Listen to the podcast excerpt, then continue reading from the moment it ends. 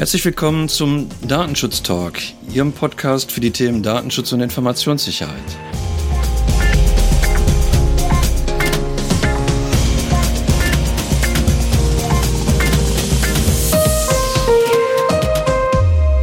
Heute starten wir mit einer Themenfolge und ich bin heute nicht alleine. Ich bin heute hier mit Pia, Pia Stoffels. Hallo Pia. Hallo Markus. Pia, wir haben uns ein ganz spannendes Thema, finde ich, ausgesucht. Die, die Hörer wissen, dass ich spannend relativ häufig verwende, aber diesmal meine ich das natürlich wie immer ernst. Aber bevor wir zu dem Thema kommen, würde ich dich gerne kurz einmal vorstellen. Sehr gerne. Pia, du hast studiert an der Friedrich-Wilhelms-Universität in Bonn und zwar Jura hast du studiert, wenn ich das richtig gesehen habe, und abgeschlossen 2014 mit dem zweiten Staatsexamen. Genau, das Wenn stimmt. ich erwähnen darf, noch mit einem Prädikatsexamen, das vielleicht noch hinterhergeschoben. Sehr nett von dir, danke. ja, ich weiß nicht, ich glaube, das kommt nicht so häufig vor.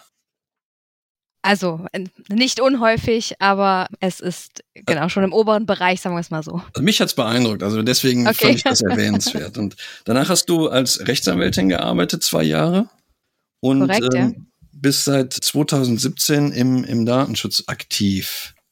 Hast vorher, bevor du deine jetzige Tätigkeit hattest, auch schon im Bereich Compliance und Datenschutz gearbeitet und arbeitest jetzt dann seit einiger Zeit für einen chinesischen Konzern im Bereich Datenschutz und Compliance. Das ist ganz genau. genau. Ein spannendes Thema für einen chinesischen Konzern zu arbeiten, der aus oh. der Automobilbranche kommt, ein Automobilzulieferer. Genau, Autom Automotive hatte ich aber auch irgendwie schon schon vorher beschäftigt, weil äh, das das möchte ich auch noch nicht unerwähnt lassen. Du bist gerade im Promotionsverfahren und hast äh, gerade kurz deine Dissertation abgegeben, die sich, glaube ich, auch mit einem Thema beschäftigt, was mit Datenschutz und Automobilen zu tun hat. Ja, genau. Ich habe die letzten drei Jahre untersucht, wie die europäische Datenschutzgrundverordnung sozusagen mit äh, personenbezogenen Daten in vernetzten und automatisierten Kraftfahrzeugen umgeht, beziehungsweise möchte, dass er mit diesen Daten umgeht. Wir haben uns äh, ja, glaube ich, gestern auch schon kurz dazu unterhalten. Vielleicht das noch erwähnt. Wir arbeiten gemeinsam jetzt seit fast einem Jahr in, in einem Projekt und daher kennen wir uns auch. Und deswegen erlaube ich mir auch, dich zu duzen, wenn das für dich auch in dem Rahmen des Podcasts okay ist. Absolut, sehr gerne. Ja, gestern kurz dazu ausgetauscht, dass das natürlich auch gerade das Thema Automobile und Datenschutz ein spannendes Thema wird für die Zukunft, wenn wir auch über autonomes Fahren reden, dann wird uns das wahrscheinlich die nächste Zeit beschäftigen. Absolut. Was uns aber ja aktuell beschäftigt, ist das Thema der Standardvertragsklausel bei Drittstaatenübermittlung. Und ähm, wie gesagt, wenn du von einem chinesischen Konzern kommst oder bei einer Gesellschaft innerhalb eines chinesischen Konzerns arbeitest, dann beschäftigt dich das natürlich in der Praxis auch. Und da gibt's gerade aktuell eine ganz spannende Entwicklung, was die Volksrepublik China angeht und das Thema Datenschutz angeht.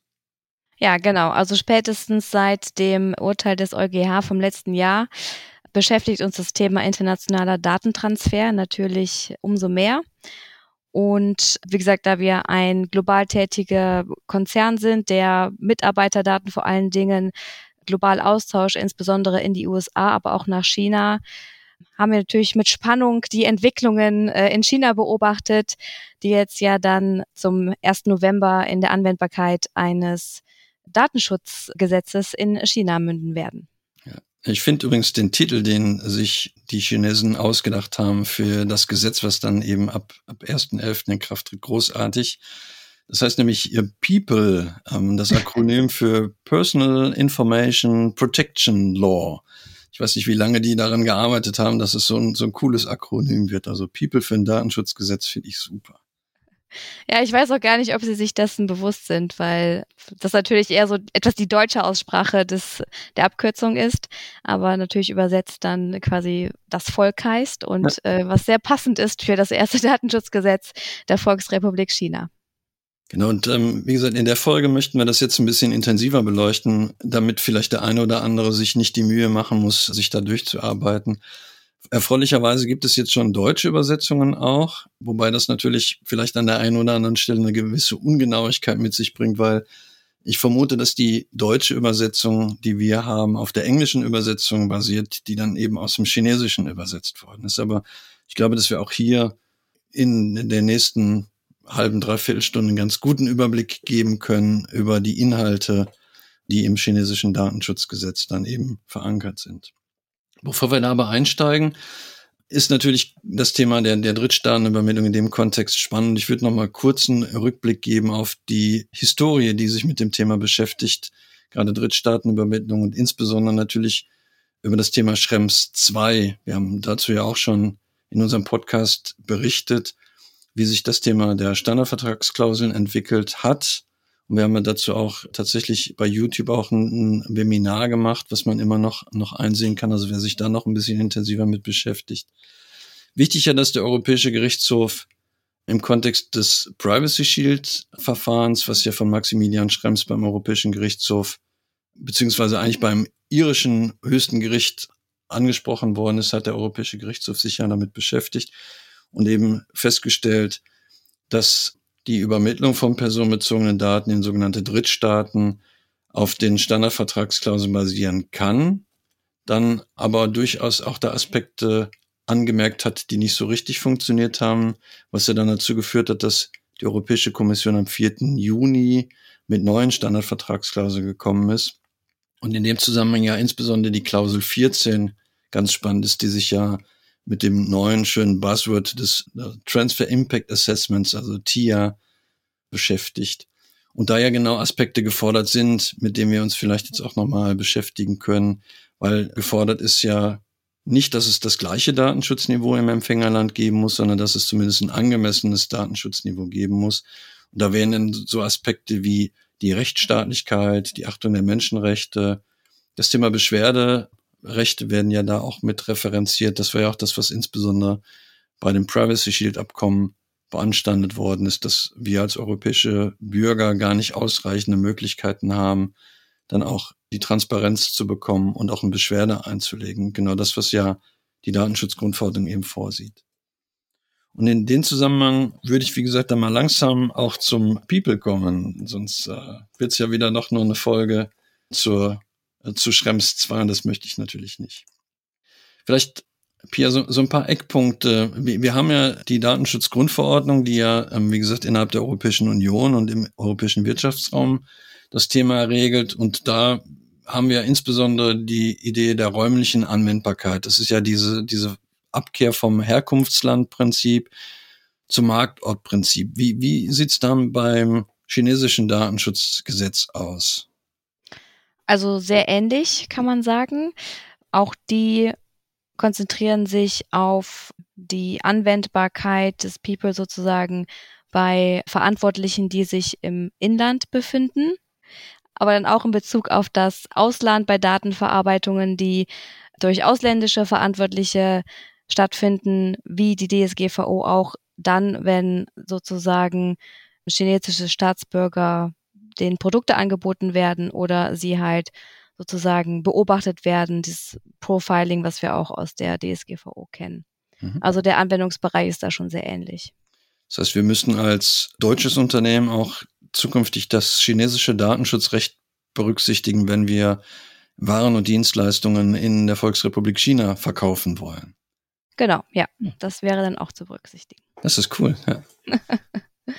Interessant finde ich auch die Einschränkung. Ich glaube, dass, dass man schon in China auch geguckt hat, was wir in Europa gemacht haben, auch was den, den sachlichen Anwendungsbereich angeht. Das gilt ja für die Verarbeitung von personenbezogenen Daten, wie, wie der Name ja auch schon sagt, Personal Information. Aber auch da gibt es eine Einschränkung, die wir ja natürlich auch in Deutschland kennen und in Europa kennen dass es eben nicht gilt, wenn die Daten ausschließlich für persönliche Tätigkeiten verwendet werden oder wie es heißt für Household Purposes. Also ähm, das ist die Einschränkung. Ansonsten gilt die, das chinesische Datenschutzgesetz auch uneingeschränkt. Ich glaube auch, was die Begrifflichkeiten angeht, der, der personenbezogenen Daten, ist es relativ identisch, wenn ich das richtig in Erinnerung habe. Ja, genau. Also die Definition des personenbezogenen Datums ist ähnlich wie für die Datenschutzgrundverordnung. Da geht es auch um Informationen, die einer identifizierten oder identifizierbaren ähm, natürlichen Person zugeordnet werden können. Also auch da ähm, haben wir einen absolut ähnlichen Anwendungsbereich. Wobei ganz spannend finde ich der Begriff der, des, äh, der sensiblen Daten oder Sensitive Data, wie es zumindest in der englischen Übersetzung heißt. Ich weiß nicht, wie es im Original formuliert ist. Das, was wir als besondere Kategorien äh, kennen, findet sich da im Wesentlichen auch wieder. Aber was ich erstaunlich finde, dass auch Finanzdaten, also zu, zu Kontendaten, auch zu den sensitiven gehören. Das ist ja, finde ich, so eine kleine Schwäche, die wir in der Datenschutzgrundverordnung haben, dass eben so Bankkontendaten, Kreditkontendaten, die wir auch früher als meldepflichtige Informationen hatten, im, im alten Bundesdatenschutzgesetz, eben in der Datenschutzgrundverordnung, sich nicht wiederfinden. Aber die Chinesen haben da offensichtlich ein anderes Gefühl, was Finanzdaten angeht. Das finde ich gut. Ja, die haben das auf jeden Fall direkt als sensitives Datum eingeordnet, dann auch mit den entsprechenden Restriktionen, was mhm. die Verarbeitung angeht. Restriktionen, was Verarbeitung angeht, bringt mich zu, zum nächsten Stichpunkt. Wir haben ja bei uns im Artikel 5 die Grundsätze der Verarbeitung von personenbezogenen Daten. Gibt es da irgendwie eine Analogie im chinesischen Datenschutzrecht so? Also das People definiert auch Prinzipien, sechs an der Zahl, allerdings etwas unübersichtlicher als die DSGVO, also nicht schön zusammengefasst in einem Artikel, sondern dann in verschiedenen Artikeln. Und da finden wir auch große, große Ähnlichkeiten zu den Prinzipien der DSGVO. Es geht um Fairness, es geht darum, äh, quasi, dass die Verarbeitung auf einer rechtlichen Grundlage fußen muss. Es geht um die Zwecklimitierung, um die Datenminimierung, Transparenz, etwas, was Quality Assurance heißt, also das wahrscheinlich zu übersetzen wäre für uns mit der Richtigkeit der Daten und dann natürlich auch Sicherheit der Daten und es gibt auch ein Accountability Prinzip, also dass sozusagen der Datenverarbeiter oder der Verantwortliche nachweisen muss, dass er die Grundsätze einhält. Mhm. Also wir sehen auch da große Ähnlichkeiten zur DSGVO. Das, was wir als Rechenschaftspflichten kennen genau. würden im Artikel 5 Absatz 2. Mhm. Jetzt hast du den Begriff des Verantwortlichen schon, schon mit ins Spiel gebracht. Ich glaube, da haben wir einen leichte, leichten Unterschied, zumindest was so die, die englischen Begrifflichkeiten angeht, zu dem, was wir kennen. Das könnte durchaus, glaube ich, in dem einen oder anderen Fall zur Verwirrung führen, weil es gibt schon den, den, den Begriff der Natural Person, also Data Subject würde ich, glaube ich, würde ich sagen, wäre das, oder die betroffene Person, aber dann wird's halt irritierend, weil dann kommt ein anderer Begriff ins Spiel, den wir anders besetzt haben. Ja, genau. Der Verantwortliche wird als Processor, also was wir im Englischen als dann als Auftragsverarbeiter sozusagen betiteln würden, ins Deutsche übersetzt. Das führt, habe ich das Gefühl, bei einigen Kollegen zu Verwirrungen, weil ich äh, schon gehört habe, ja, es gibt quasi keine Unterscheidung im chinesischen Datenschutzrecht zwischen Verantwortlichen und, und Auftragsverarbeiter. Was ich nicht so sehe, den gibt es sehr wohl, nur die englischen Begrifflichkeiten werden halt anders verwendet, als wir es jetzt in der englischen Fassung der DSGVO kennen. Genau, der Verantwortliche heißt Processor im chinesischen Datenschutzrecht und dann der Auftragsverarbeiter wird da als Trustee bezeichnet in der englischen Übersetzung und dem werden dann ähnlich auch wie in der DSGVO bestimmte Pflichten auferlegt, so wie wir es kennen, dass er auch für die Sicherheit der Verarbeitung einstehen muss und ähm, dass man da wahrscheinlich am Endeffekt auch nicht darum herumkommen wird, als Verantwortlicher in China mit einem Auftragsverarbeiter einen entsprechenden Vertrag abzuschließen. Mhm. Ja, ähm, ich finde es auch, einen Begriff zu verwenden und dann unterschiedlich zu besetzen, ist schon, schon ganz spannend, insbesondere wenn man vielleicht an der einen oder anderen Stelle schon mal einen Blick in die äh, Datenschutzgrundverordnung geworfen hat. Das bringt mich nämlich auch zum nächsten. Du hast schon Lawfulness, also die, die Rechtmäßigkeit der Verarbeitung angesprochen.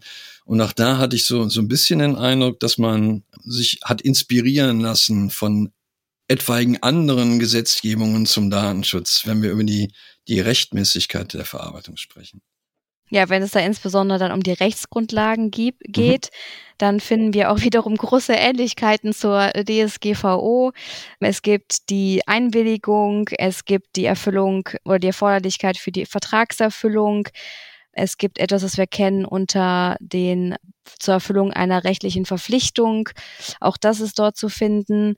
Es gibt da aber auch einen, wie ich finde, großen Unterschied und das ist, dass das chinesische Datenschutzrecht keine dem Artikel 6f vergleichbare allgemeine Interessensabwägungsklausel kennt.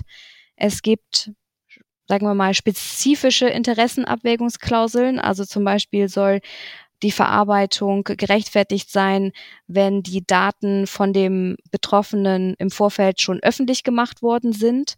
Das wäre ja so etwas, was man im Rahmen der allgemeinen Interessenabwägungsklausel, so wie wir sie kennen, durchaus bejahen könnte. So etwas gibt es aber, wie gesagt, keine allgemeine Interessensabwägungsklausel im Sinne eines Auffangtatbestandes, der ja mhm zumindest aus meiner Praxiserfahrung heraus, gerade im, im äh, Mitarbeiter, also Arbeitnehmer-Arbeitgeber-Verhältnis sehr hilfreich ist. Den gibt es nicht. Und die zentrale Rechtsgrundlage tatsächlich im chinesischen Datenschutzrecht wird die Einwilligung sein. Hm. Das sieht man an vielen Stellen tatsächlich, dass darauf mhm. Referenz genommen wird, ja. Was ich schon auch gesehen habe, es gibt halt da die Möglichkeit, auch personenbezogene Daten zu verarbeiten, wenn es auch im öffentlichen Interesse ist und unter Aufsicht auch tatsächlich der, der Behörden steht. Ich denke, das ist auch ein Unterschied, glaube ich, die so, so, die Philosophie, die unterschiedlichen Philosophien in den jeweiligen Ländern darstellt. Ich denke, das wird noch spannend werden, wenn wir auch die Bewertung vornehmen müssen, was zulässig ist und was, was nicht. Ja, absolut. Also ich glaube, man muss das halt äh, sich auch mal vergegenwärtigen, dass äh, China mit diesem Datenschutzrecht eben nicht nur den Persönlichkeitsrechtsschutz des Einzelnen bezweckt, sondern eben auch Dinge wie Sicherheit äh, oder nationale Sicherheit, Schutz der nationalen Sicherheit, Schutz der öffentlichen Interessen. Das kennen wir jetzt so in Europa nicht aus dem Datenschutzrecht, aber das spielt da eben auch mit rein. Und das sieht man halt an verschiedenen Stellen im People eben was du gerade erwähnt hast, ist insbesondere auch äh, bei, bei, diesen Rechtsgrundlagen, die sozusagen schon eine Interessenabwägung dann im Hinblick auf diese Interessen und Schutzziele vorgenommen hat. Hm. Also da ist es einfach konkretisierter, da hat man nicht die ja. Möglichkeit, das allgemein, sondern man hat im Prinzip schon bestimmte Sachverhalte bewertet und dafür dann auch schon so eine Interessenabwägung vorgenommen und dann entschieden, das wäre dann auch die Rechtsgrundlage für die Verarbeitung von personenbezogenen Daten. Was ja auch mehr, mehr Rahmen liefert. Also alles, was da nicht erlaubt ist, ist, glaube ich, auch, das ist auch so, die, die Idee des Verbotsprinzips mit Erlaubnisvorbehalt findet man auch im People wieder. Das heißt, wenn ich nicht im Gesetz eine Grundlage für die Verarbeitung finde, darf ich die Daten nicht verarbeiten. Ich glaube, das ist auch ganz, ganz wichtig dabei. Was natürlich auch noch relativ analog ist zu dem, was wir kennen, sind die Möglichkeiten oder die, die Transparenzaspekte, auch das hast du ja schon bei den äh, Prinzipien mit an, angesprochen. Ähm, und da finden wir auch eine Entsprechung wieder, die wir in der Datenschutzgrundverordnung haben. Die sogenannten betroffenen Rechte oder Data Subject Rights, die, glaube ich, auch sehr analog zu dem sind, was, was wir, wir kennen in Europa. Ja, also auch das kann man absolut sagen. Es gibt das, die Informationspflicht oder das Informationsrecht, wie wir es kennen. Es gibt Auskunftsrechte, das Recht auf Löschung. Es gibt das ähm, Recht auch auf Einschränkung der Verarbeitung. Und was auch ganz interessant ist, es gibt ein Recht, das sozusagen heißt ähm, Erklärung der Verarbeitungsregeln. Also tatsächlich kann ein ja, chinesischer Betroffener von dem Verantwortlichen verlangen, dass sozusagen die Regeln, unter denen die Verarbeitung stattfindet, erklärt werden. Wie genau das dann ausgestaltet wird und wie weit das geht, äh, ist dann eine andere Frage, aber das ist sicherlich auch, auch ein Unterschied zur DSGVO, die das ja jetzt so explizit nicht fordert. Mhm. Ja, Zumindestens so, solange es nicht genau Profiling oder automatisierte Einzelfallentscheidungen sind. Genau, beim Profiling hätten wir das Recht ja. tatsächlich, dass man uns mitteilen müsste, wie, wie die Verarbeitung oder worauf sich die Verarbeitung dann im Prinzip stützt. Aber ja, das scheint ein allgemeines äh, Recht zu sein, was man dann nach chinesischem Recht tatsächlich hat. Finde ich, finde ich eigentlich eine ganz schöne Idee. Jetzt kann auch in China natürlich mal irgendwas passieren mit, mit personenbezogenen Daten und, und dann? Dann gibt es natürlich auch die Mitteilungs- und Benachrichtigungspflichten an die Behörden und auch an die Betroffenen selber äh, im Fall eines sogenannten Data Breach, also einer Datenschutzverletzung, wie man in Deutschland sagen würde. Und dann gibt es natürlich auch eine Aufsichtsbehörde, das ist die Cybersecurity Administration. Die CAC heißt es im Englischen. Und die hat dann natürlich auch entsprechende Durchgriffsrechte, sozusagen Erforschungsrechte, ja, also kann den Sachverhalt erforschen, kann ähm, schauen, was ist dort schiefgelaufen und hat dann natürlich auch das Recht, Strafen zu verhängen, mhm. Geldstrafen, aber auch Freiheitsstrafen können verhängt werden. Also auch das sieht ähm, das chinesische Datenschutzrecht vor. Das ist sozusagen tatsächlich äh, ja eine Straftat ist unter gewissen Umständen, wenn man nicht ordnungsgemäß mit den personenbezogenen Daten umgeht. Mhm. Das bringt mich dann auch dazu, dass es ja durchaus auch einige Verpflichtungen für den Processor, also für in dem Fall für den Verantwortlichen gibt, die, die ja auch relativ analog zu dem sind, was wir kennen. Also ich muss zum Beispiel die, die Mitarbeiter entsprechend schulen, also Awareness-Trainings auch abhalten, damit es eben nicht zu Datenschutzverletzungen kommt. Ich muss auch ähm, regelmäßig überprüfen, ob die Datenschutzregeln eingehalten werden. Ähm, das weiß ich jetzt tatsächlich nicht. Gibt es eigentlich äh, auch das Gegenstück äh, zum Datenschutzbeauftragten im chinesischen Datenschutzrecht? Es gibt eine vergleichbare Rolle zum Datenschutzbeauftragten auch im chinesischen Datenschutzrecht, zumindest dann, wenn der Verantwortliche eine gewisse Anzahl an Verarbeitungsaktivitäten überschreitet, die auch von dieser Cybersecurity Administration festgelegt werden. Dann soll auch eben eine Person sozusagen im Unternehmen beauftragt werden, die sich um den Schutz der personenbezogenen Daten kümmert. Also es ist wahrscheinlich vergleichbar mit dem Datenschutzbeauftragten unter der DSGVO. Ob das jetzt genau dieselben Pflichten und Rechte hat und auch, sagen wir mal, den Schutz hat, den ein Datenschutzbeauftragter ja genießt, das wird wahrscheinlich nicht so sein, aber es gibt zumindest eine vergleichbare Rolle, ja. ja ich bin mal gespannt, ob, ob das dann da besser ausgelegt wird, weil ich ehrlich gesagt immer noch nicht weiß, was umfangreiche Verarbeitungen sind und auch mit dem entsprechenden Working Paper der Artikel 29 Gruppe immer noch keine Kriterien habe, festzulegen, wann in Europa ein Datenschutzbeauftragter wirklich zu bestellen ist. Also ich hätte mir da, da bin ich immer froh, dass wir in Deutschland ja eine, eine, eine Personenzahl haben, an der wir das festmachen können. Ansonsten bin ich, was auf europäischer Ebene angeht, immer unsicher. Ich bin gespannt, ob, ob es hier dann Klarstellungen gibt, eben von dieser Behörde, die das dann eventuell festlegen kann. Gut, jetzt äh, beschreibt das im Prinzip ja den Kern, den wir auch in, in, in der Datenschutzgrundverordnung haben. Oder gibt es noch irgendwas, was dir aufgefallen ist, was noch, noch erwähnenswert wäre? Also wo du sagst, wow, da bin ich total beeindruckt. Beein was heißt beeindruckt? Aber es gibt auf jeden Fall halt einige Unterschiede oder Besonderheiten. Mhm. Also das eine habe ich eben schon mal kurz erwähnt, äh, im Artikel 10 gibt es ein Verbot, Verarbeitung durchzuführen, die die nationale Sicherheit gefährden, mhm. was wir aus dem europäischen Datenschutzrecht auch nicht so kennen. Aber das ist tatsächlich explizit geregelt. Dann gibt es auch zusätzliche Pflichten für Internetplattformbetreiber. Also für wirklich große ja, Internetunternehmen, denen dann nochmal zusätzliche Pflichten auferlegt werden, was das Datenschutzmanagement angeht. Auch das ist, denke ich, ganz interessant. Und zu guter Letzt, und das ist bestimmt auch dann für einige Unternehmen, die Daten auch vielleicht in einem Konzernverbund international austauschen, ganz interessant. Es gibt in Artikel 40 ein, äh, eine Datenlokalisierung. Mhm. Das bedeutet, wenn man also ein ähm, Unternehmen ist, das kritische Infrastruktur betreibt oder ein Unternehmen ist, das eine von wiederum von der CIC festgelegte Schwelle überschreitet, dann darf man grundsätzlich Daten, die in China sozusagen generiert werden oder sind, nicht ins Ausland transferieren.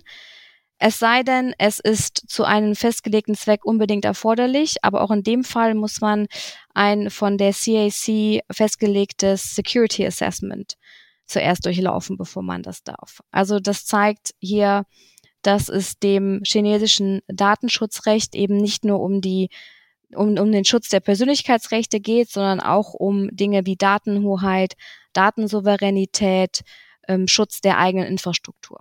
Mhm. Das vielleicht noch am Rande bezüglich der Dinge, die ich erwähnenswert finde. Okay. Ja, es ist auch ein interessanter Ansatz, den man damit verfolgt, ja, Schutz der Infrastruktur. Was wir natürlich auch kennen, was vielleicht auch noch erwähnenswert wäre, wir haben ganz am Anfang darüber gesprochen, wir, wir reden ja in dem Kontext auch immer das Thema Drittstaatentransfer. Und wenn wir auch als deutsches Unternehmen um dann nachher chinesisches Datenschutzrecht berücksichtigen müssen, haben wir natürlich auch Transfer. Und, und da gibt's ja auch Regeln, glaube ich, die auch sehr analog sind, beziehungsweise dann auch noch ausgelegt werden müssen, weil ich glaube, dass es da eben noch keine äh, definierten Standardvertragsklauseln, SCCs gibt, was die Übermittlung in Drittstaaten aus China heraus angeht. Also eventuell werden wir dann zukünftig auch mit Verträgen konfrontiert werden, Standardvertragsklauseln, die, die die chinesischen Unternehmen nutzen. Wahrscheinlich ist es dann so, jeder unterschreibt die Standardvertragsklauseln von, von den anderen. Ja, das, ja, das könnte tatsächlich dazu führen, ja. Also vor dem Hintergrund wäre es natürlich wünschenswert, wenn diese, der Mechanismus der Angemessenheitsbeschlüsse quasi ausgebaut werden würde und China auch davon Gebrauch machen würde, in Bezug auf Europa, dass man sozusagen ja da über die Angemessenheitsbeschlüsse e, das eben vermeidet, dass man gegenseitig im Endeffekt ähm, Vertragsklauseln austauscht, die relativ gleich sind, nur weil sie eben formalistisch von einer anderen Behörde nur erlassen werden können. Ja, also also wie die Europäische Kommission das dann für Europa macht, würde das dann sozusagen die CAC, so Standardvertragsklauseln für China festlegen und erlassen, ja. Mhm. Aber da gibt es dann auch die Möglichkeit, dass die chinesische Aufsicht auch oder irgendeine chinesische Organisation auch festlegt, dass es zum Beispiel für die Europäische Union angemessen ist, das Datenschutzniveau, um, um Daten da zu verarbeiten. Hast du das gefunden auch in, in, im People oder basiert das nur auf den Standardvertragsklauseln? Also was es gibt, ist halt dieses Security Assessment, was ich eingangs schon mal erwähnt habe. Da ist natürlich jetzt die Frage, ob das dann für jeden Einzelfall durchgeführt werden muss oder ob es auch eine, sag ich mal, Allgemeinwirkung hätte, wie halt so ein ähm, Angemessenheitsbeschluss. Ansonsten denke ich, muss man da die weitere Entwicklung abwarten. Wie gesagt, die Cyberspace Administration obwohl das People am 1. November sozusagen in Kraft treten wird und anwendbar sein wird, hat sich bislang noch nicht weiter dazu geäußert. Und da muss man einfach, denke ich, die Entwicklung jetzt genau beobachten und schauen, was dort passiert. Mhm. Jetzt hatte ich ja eingangs davon gesprochen, auch, wie gesagt, das Thema Drittstaatentransfer und die Entscheidung des Europäischen Gerichtshofs zur Bewertung eben der Standardvertragsklauseln und der neuen Standardvertragsklauseln. Und wir haben uns ja auch schon über die Klausel 14 unterhalten, die halt äh, in den Standardvertragsklauseln zu finden ist, dieses Transfer Impact Assessment. Also wie gesagt, für mich scheint in diesem chinesischen Datenschutzrecht relativ viel drin zu stecken, was, was wir in Europa auch kennen. Und wenn wir davon ausgehen, dass es kein gleiches Datenschutzniveau geben muss im Drittstaat, wie würdest du das einschätzen? Würdest du dann auch mitgehen zu sagen, dass das zumindest eine gute Grundlage ist, um äh, die Anforderungen zu erfüllen, die der Europäische Gerichtshof sich vorgestellt hat an Drittstaatenübermittlung? Also für den Moment würde ich das ganz klar mit Ja beantworten. auch aus meiner Perspektive vielleicht als Unternehmensjuristin, die damit konfrontiert ist, dass wir halt äh, personenbezogene Daten austauschen, ja, oder nach, nach China transferieren. Also Fakt ist, dass China ja nicht nur das Datenschutzrecht hat, sondern es gibt auch schon seit 2016 die Cybersecurity Law, es gibt die Data Security Law, die jetzt seit September anwendbar ist und jetzt halt das Datenschutzrecht. Und ich denke, die drei muss man zusammen sehen als ein schon sehr vollständiges Rahmenwerk, was den komplette Thema von personenbezogen, aber auch sonst vertraulichen Daten anbelangt. Und dann geht es halt, wie ich schon mehrmals erwähnt habe, nicht nur um den Persönlichkeitsrechtsschutz, sondern es geht auch um Datenhoheit, Datensouveränität, Schutz der nationalen Sicherheit, Schutz der öffentlichen Interessen. Das sollte man schon im Hintergrund behalten, dass es vielleicht da ein etwas mh, hm, dann in der Durchsetzung anderes, eine andere Zielsetzung gibt in der Durchsetzung. Nichtsdestotrotz haben wir ja festgestellt, dass die Regelungen des People, aber auch der Data Security Law sehr große Ähnlichkeiten haben zur Europäischen Datenschutzgrundverordnung. Darüber hinaus gibt es aber auch in der Verfassung und im Zivilgesetzbuch noch Paragraphen, die sich mit den, dem Schutz personenbezogener Daten beschäftigen. Also das zeigt schon, dass das in China verankert werden soll, diese mhm. Idee und dieses Prinzip, dass es einen hohen Stellenwert hat und dass es sich sozusagen systematisch einpflegt in das Rechtssystem. Und mit dem Blick darauf, wie gesagt, würde ich sagen, man kann schon ein ähnliches, gleichwertiges Schutzniveau für den Moment annehmen, solange eben keine konkreten Anhaltspunkte oder Erfahrungen Gegenteiliges zeigen werden. Hm. Das heißt auch, ähm, also, dass wir ausreichende Transparenz haben durch die betroffenen Rechte, die ja eben nicht nur für chinesische Staatsbürger gelten. Das habe ich zumindest so verstanden, dass es analog zu dem ist, was wir auch haben. Also die natürliche Person oder ja, die natürliche Person, die hier betrachtet wird, ist eben nicht nur chinesischer Staatsbürger, so wie wir das ja auch in der EU haben. Es ist ja die natürliche Person, deren Daten verarbeitet werden, unabhängig vom, vom Land, von der Staatsangehörigkeit. Glaube ich, ist da auch gegeben. Und ich glaube auch, das ist ja, was der Europäische Gerichtshof im Privacy Shield Abkommen beanstandet hatte, dass wir als EU-Bürger oder als Ausländer, als US-Ausländer ähm, nicht ausreichende Beschwerdemöglichkeit haben. Ich glaube, das ist auch äh, im chinesischen Recht irgendwie verankert, wenn ich das aus, dein, aus dem, was wir vorher besprochen haben, richtig verstanden habe. Da gibt es auch das Right to Complain. Ja.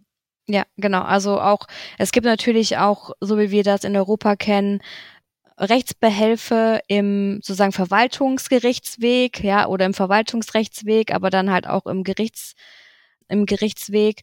Und diese Beschwerderechte oder, oder das Recht dort eine Beschwerde einzureichen, die gelten halt für Inländer, aber auch für Ausländer. Mhm. Und von daher aus meiner Sicht im Moment keine größeren Bedenken, dass da die Rechte nicht wirklich durchsetzbar wären. Mhm. Zumindestens formal, juristisch. Wie gesagt, wie das dann ein chinesischer Richter im Endeffekt entscheiden wird, insbesondere wenn es dann um personenbezogene Daten von Ausländern geht, ist eine andere Geschichte, aber zumindestens für den Moment, denke ich, kann man guten Gewissens sagen, dass das schon ein gleichwertiges, ähnliches Datenschutzniveau hat. Hm.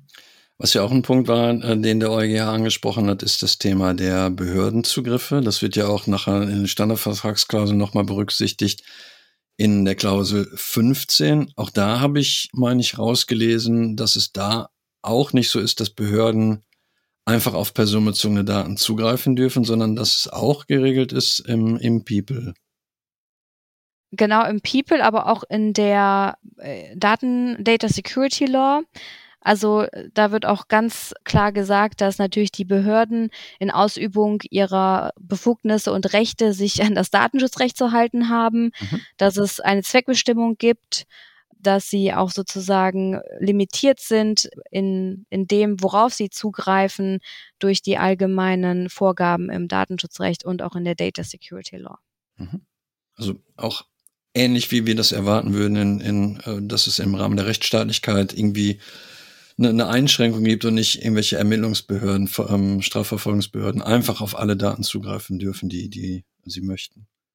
Also für mich klingt das so, als hätten wir, wenn wir das alles in Betracht ziehen und wenn wir ähm, rein auf die Informationen gucken, die uns zur Verfügung stehen, schon eine, eine Bewertung, die auch im Licht von, von Klausel 14 im Rahmen des Transfer Impact Assessments dazu führen würden, dass wir von einem angemessenen Datenschutzniveau, nicht einem identischen Datenschutzniveau, aber zumindest von einem angemessenen Datenschutzniveau ausgehen. Das wäre auch meine Einschätzung. Also wenn da jemand anderer Auffassung ist, können wir das gerne auch im diskutieren und vielleicht dann eine, eine etwas größere Runde machen, auch im Rahmen des äh, Datenschutz-Talk-Podcasts, wenn da jemand Lust hat, darüber zu diskutieren. Aber wie gesagt, was, was uns an Informationen zum chinesischen Datenschutzgesetz vorliegt, sieht, sieht das tatsächlich ganz gut aus. Gibt es noch irgendwas, was, was du zusätzlich noch erwähnenswert findest in dem Kontext oder auch gerne grundsätzlich erwähnenswert findest, was Datenschutzübermittlung in Drittstaaten betrifft? Das ist natürlich ein weit, eine weite Frage und ein weites Feld. Also grundsätzlich kann ich so aus der Praxis sagen, gerade in global tätigen Unternehmen, dass das schon eine große Herausforderung ist, die Anforderungen des EuGH einzuhalten. Also alleine schon wirklich systematisch zu erfassen, welche Datenverarbeitungen unter Beteiligung von welchen Verantwortlichen und Auftragsverarbeitern sozusagen über welche Kontinente hinweg im Unternehmen passieren, ist schon sehr komplex. Das Ganze dann sozusagen so zu verarbeiten und zu in, ja, in eine Form zu gießen eines Vertrages, der irgendwie auch verständlich ist, mhm. auch für natürlich die Leute im Konzern, die ihn am Ende des Tages unterschreiben müssen, setzt dann sozusagen nochmal das Sahnehäubchen drauf. Also ja, ich muss, ich meine, das ist viel diskutiert worden und ich glaube, da bin ich nicht, bestimmt nicht alleine mit meiner Meinung. Das war letztes Jahr schon ein ziemlicher Paukenschlag, insbesondere für den Transfer in die USA. Die neuen Standardvertragsklauseln finde ich grundsätzlich gut. Also auch dieses Modell mit den verschiedenen Modulen, auch die Erweiterung um, um einige Szenarien finde ich gut. Nichtsdestotrotz ist es wirklich eine hochkomplexe Aufgabe, das Ganze so einigermaßen in eine Form zu bringen, die einigermaßen, sage ich mal, rechtssicher ist, ja, was auch mhm. immer rechtssicher in diesem Rahmen bedeutet. Das vielleicht noch so ganz grundsätzlich mein Gedanke zur internationalen Datentransfer und, und zur Entscheidung des EuGH und dann vielleicht als Ausblick auch noch kurz muss man ja sehen, dass es nicht nur die EU gibt und China gibt, die Datenschutzgesetze haben, es gibt eine ganze Bandbreite an Staaten, also glaube ich mehr Staaten, die Datenschutzgesetze haben, als die, die sie nicht haben. Mhm.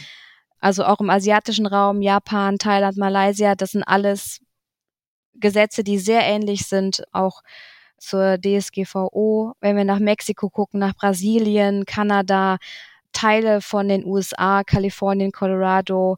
Also da tut sich eine ganze Menge und ich glaube, das wird immer komplexer, auch in Bezug auf die Anwendbarkeit. Ja, also nachher haben wir wahrscheinlich drei Gesetze, die anwendbar sind für eine einzige Datenverarbeitung. Das nimmt auf jeden Fall an Komplexität zu, aber das macht das Ganze natürlich auch spannend. Datenschutz ist halt eine, eine lebende Rechtsmaterie für mich, darum mache ich das auch gerne. Und von daher äh, bin ich gespannt, was die Zukunft bringt. Ich merke das in der Zusammenarbeit mit dir, dass es dir tatsächlich Spaß macht und äh, die Herausforderungen, die sich da ergeben, gerade was so den internationalen Datentransfer angeht, äh, das, das haben wir auch. Gut, ist man natürlich beraten, wenn man jetzt gerade erst äh, die neuen Standardvertragsklauseln angepasst hat, äh, weil wenn man jetzt das einmal unter Dach und Fach hatte, nachdem man sich mühsam dadurch gearbeitet hat und dann jetzt bis zum 27. Dezember 2022 nochmal alles wieder auf links drehen muss, dann ist es interessant. Insbesondere auch gerade in Deutschland, wo wir das Rechtsinstitut der äh, gemeinsamen Verantwortlichkeit nicht kannten. Auch das hat ja das eine oder andere nochmal an, an Herausforderungen mit sich gebracht. Und ich finde es auch spannend, gerade in so Konzernen, sich mit dem Thema Datentransfer zu beschäftigen, weil einmal ist die Mutter Auftragsverarbeiter, dann ist sie wieder gemeinsamer Verantwortlicher oder Verantwortlicher oder sitzt dann im, weiß ich nicht wo. Das ist echt, ja. ja. Aber ich bin da völlig bei dir. Das ist eben das Salz in der Suppe. Das ist nicht eine Einwilligung zu entwerfen für die Verarbeitung von Daten. Das wird ja dann irgendwann auch mal überschaubar, welche Möglichkeiten man dann da hat und welche Herausforderungen sich da ergeben. Pierre, danke schön, dass du Lust hattest, an dem Podcast mitzuwirken. Ich glaube, dass wir es geschafft haben, einen relativ guten Überblick zu geben über People, über das chinesische Datenschutzgesetz und auch mal die Herausforderungen, die sich da ergeben beim Thema Drittstaatentransfer. Also mir hat es viel, viel Spaß gemacht. Ich hoffe, dir auch ein bisschen. Absolut. Vielen Dank für die Einladung und äh, jederzeit und immer wieder gerne. Super, dann Dankeschön und bis bald. Ich danke dir. Bis dahin. Tschüss.